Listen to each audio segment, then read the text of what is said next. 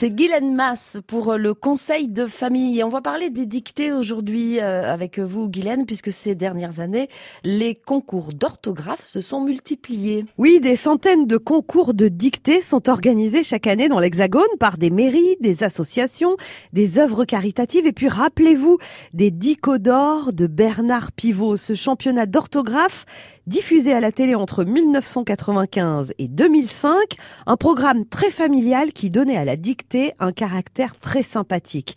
Pour populariser ces concours d'orthographe, il faut noter aussi que les organisateurs ont misé sur des textes plus moderne, ce qui a permis de rajeunir les participants. Et les textes ont toujours plusieurs niveaux. Le début est adapté aux juniors, le milieu est plus exigeant et la fin s'adresse aux compétiteurs. Et on dit que les jeunes sont fâchés avec la langue de Molière, pourtant les Français aiment de plus en plus les jeux de culture générale. Et oui, quand ils ont participé une fois à une dictée collective, les Français ont tendance à y revenir. Ils aiment effectivement de plus en plus les jeux de culture générale et le fait que l'orthographe français soit si compliqué rajoute du prestige à la dictée. Alors, hormis le plaisir de l'exercice, les Français ont aussi compris qu'il y avait quelque chose à gagner dans ces compétitions. De nombreuses études ont montré le caractère discriminant d'une lettre de motivation truffée de fautes.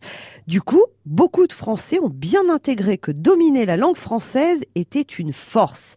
Et puis, c'est encore un paradoxe, on dit que les Français, surtout les jeunes, sont sans cesse plus nombreux à être fâchés avec les subtilités de la langue de Molière, mais en même temps, ils n'ont jamais aimé autant s'amuser à prendre part à des dictées. Elles gagnent du terrain sous une forme divertissante dans les salles des fêtes ou encore même dans les cafés branchés. Merci Guylaine. Conseil de famille est à retrouver sur francebleu.fr.